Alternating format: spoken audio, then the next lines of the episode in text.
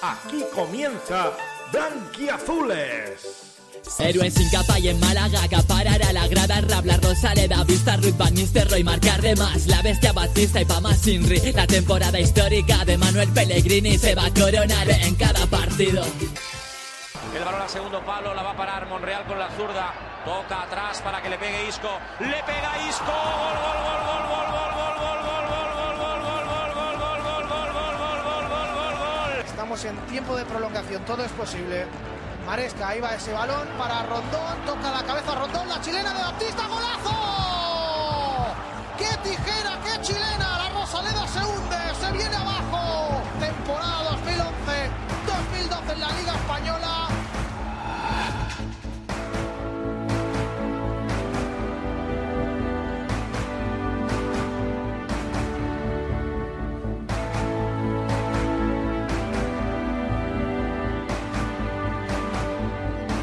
Hola, bienvenidos a todos a este podcast de Blanquiazules con Juan Trigueros. En esta ocasión tenemos que hablar de esa jornada vigésimo primera que disputó el Málaga Club de Fútbol en su campo en la Rosaleda junto al Real Oviedo, un equipo que ya conocía de la Copa del Rey porque tres días antes estuvieron compitiendo para esa competición, la Copa de Su Majestad el Rey, donde el Málaga venció por la mínima en un gol en la prórroga, eliminando de esta manera en la segunda ronda al Real Oviedo. El Málaga Club de Fútbol está ligado al verbo sufrir. Una vez más vuelve a sufrir por conseguir puntuar en su campo. El Real Oviedo lo intentó hasta el último instante, pero el Pellicer sacó pecho y coraje para poder dejar a uno el encuentro. Un encuentro que se disputaba en la Rosaleda en la jornada vigésimo primera de esta liga Smartbank entre el Málaga y el Real Oviedo. Equipos muy igualados a puntos y con el aliciente de que el Málaga Club de Fútbol había eliminado al equipo del Cuco Ciganda en segunda ronda de la Copa del Rey. El Peggy Certín empezaba el encuentro con el problema añadido de no poder contar con el canterano Luis Muñoz, que fue baja de última hora por contacto directo con un positivo en coronavirus, causando así baja de 10 días por protocolo sanitario. La varita mágica de Sergio Pellicer tenía que volver con urgencias para el encuentro de segunda división frente al Oviedo. Con la plantilla más escasa de la división de plata y con tan solo 18 fichas profesionales, Pellicer empieza a engranar un equipo fuerte de cara a lo que queda de competición. El Málaga Club de Fútbol llegaba al encuentro con la sensación de volver a ganar en casa, algo que este Pellicertín echa en falta. Ganar en casa. Los primeros minutos ambos equipos querían ser dominadores del juego, pero la medular del Málaga Club de Fútbol con Cristian en el partido de hoy supliendo a Luis Muñoz y Ramón parecían tener más protagonismo en esos primeros minutos y en el minuto 13, tras un saque corto en asociación con Cristian de córner, Yanis Ramani sorprende a Femenías con un gran disparo al palo largo, para cosechar así el 1-0 en la Rosaleda ante la fragilidad oviedista en defensa. A partir de aquí, el Pellicertín dominaba el encuentro mandando bien y creando espacios, oxigenando a bandas para no pasar muchos apuros. En el minuto 34 el Real Oviedo empezaba a apretar y Nahuel sacó un disparo que Dani Barrio paró, dejando el rechace a Sangali, que anotaba en fuera de juego posicional de Nahuel. En estos últimos minutos de juego el Real Oviedo quería sacar oro para recortar distancias, pero el Málaga Club de Fútbol insistía en su presión para recuperar el esférico. De esta manera se llegaba al descanso. El Málaga Club de Fútbol dejó de remar en el choque durante 15 minutos que aprovechó el Real Oviedo para meter susto a la portería blanquiazul. Pero se topó con un Dani Barrio alto de reflejos y una defensa muy rocosa. El Málaga Club de Fútbol volvió a coger los remos en los últimos minutos de la primera parte, dejando su portería a cero en los primeros 45 minutos de juego. La segunda parte empezaba sin ningún cambio en ambos equipos. El Málaga Club de Fútbol empezaba la segunda parte igual que terminó la primera, con más criterio y seguridad. El Real Oviedo solo hacía peligro por la banda izquierda de Nahuel Leiva, por su versatilidad y calidad en regates. peligro que se hizo inminente en el minuto 51 cuando Nahuel empuja el balón al fondo de la línea de gol recortando distancias.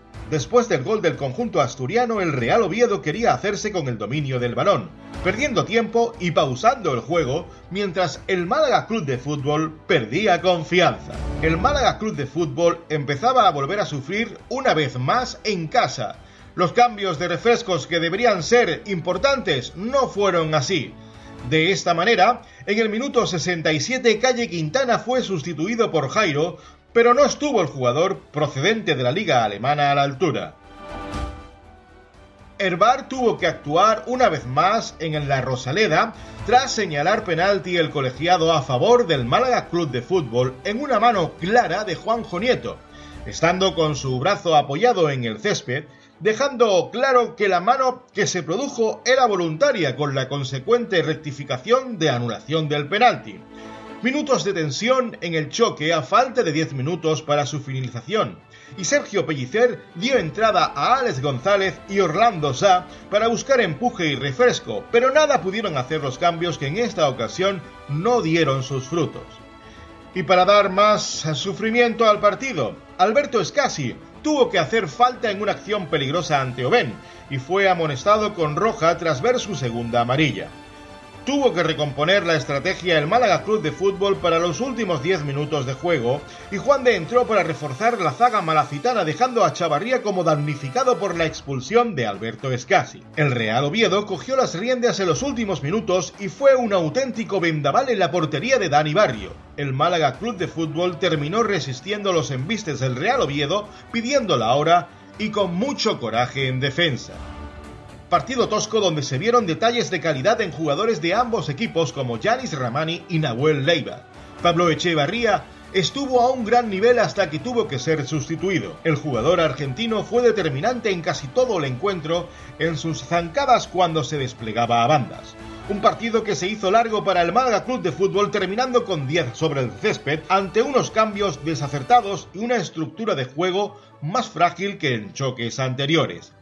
Finalmente, el Málaga Club de Fútbol saca un punto que pudo convertirse en derrota en el último tramo de partido, pero con la sensación de saber competir hasta con las extremas dificultades que tiene que pasar este Pellicertín. Final de la primera vuelta con 28 puntos, que ya es un mérito por la situación que atraviesa el club, y una actuación de notable para todo el conjunto de Sergio Pellicer. Hasta aquí este podcast de Blanquiazules con Juan Trigueros. Ahora os dejamos con las declaraciones tras el partido de su técnico malaguista Sergio Pellicer y también del autor de ese gol que pudo conseguir eh, ese empate el Málaga Club de Fútbol, Yanis Ramani.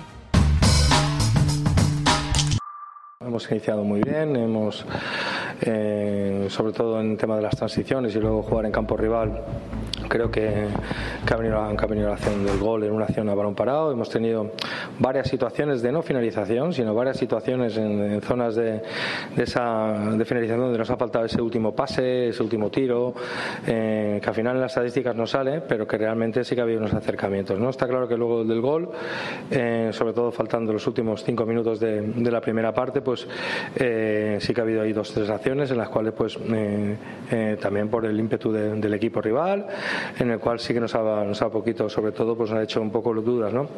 Y yo creo que luego la segunda parte sí que es cierto que, que, el inicio en el gol este de la, un gol, un gol de transición, ha habido dos, antes de, marcar el gol ha habido eh, tanto una acción para ellos como una acción para nosotros y luego cuando, cuando hemos encajado el gol es cierto que ahí sí que ha habido momentos en el cual el equipo, el, el rival ha sido, ha sido mejor, ha sido mejor que nosotros, sobre todo por, eh, nos ha faltado sobre todo un poquito más de tranquilidad en el medio campo, un poquito más de, de tener esa pausa.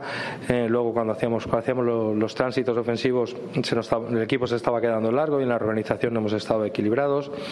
Pero mm, yo creo que, que, sabíamos de que al final son partidos, que, que, que ganar, jugar contra un rival en, tres días, el mismo rival, es muy difícil eh, conseguir dos victorias. Eh, está claro de que en un combate de boxeo al final el, el, resultado es el que es y yo no lo veo como nos hemos salvado un punto, yo veo que es un punto más, en el cual pues eh, nos da pena porque nos habíamos puesto por delante y pensábamos que, que el partido podíamos, eh, creo que eh, en una transición poder marcar el segundo gol. ¿no? Al final nos vamos fastidiados porque se nos puso bien el partido, empezamos muy bien. Es verdad que después del gol ellos dieron un paso adelante, pero seguíamos, seguíamos teniendo buenas contras, seguíamos tranquilos y, y llegó el gol en la segunda parte y bueno, nos vamos fastidiados porque como te digo, estamos, necesitamos ganar en casa y hoy lo hemos tenido cerca y estamos fastidiados, fastidiados la verdad. Un saque para sacar directo, pero bueno, Cristian vio que teníamos superioridad, me la dio y yo acerté con el golpeo y fue un buen gol, la verdad, contento por ello. No sé si merecíamos más, pero yo creo que la victoria la, podíamos tener cerca y, y se nos escapa otra vez. Y bueno, con la acción del penalti, que el árbitro dice que, que él ve que la tiene apoyada, pero bueno, es lo que hay y hay que seguir. No hace falta hablar y es lo que hay, hay que, lo que depende de nosotros lo tenemos que hacer bien y estas acciones no dependen de nosotros.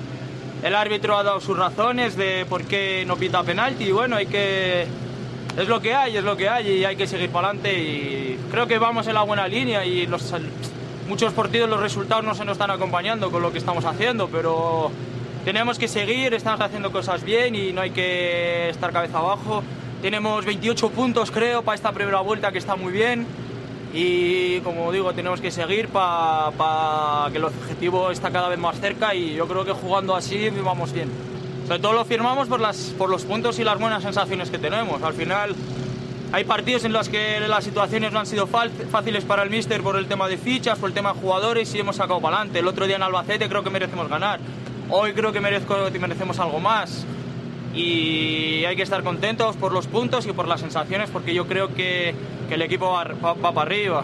Vamos a ir recuperando jugadores que van a ser importantes y, estamos bien y tenemos que irnos de aquí con la cabeza bien alta.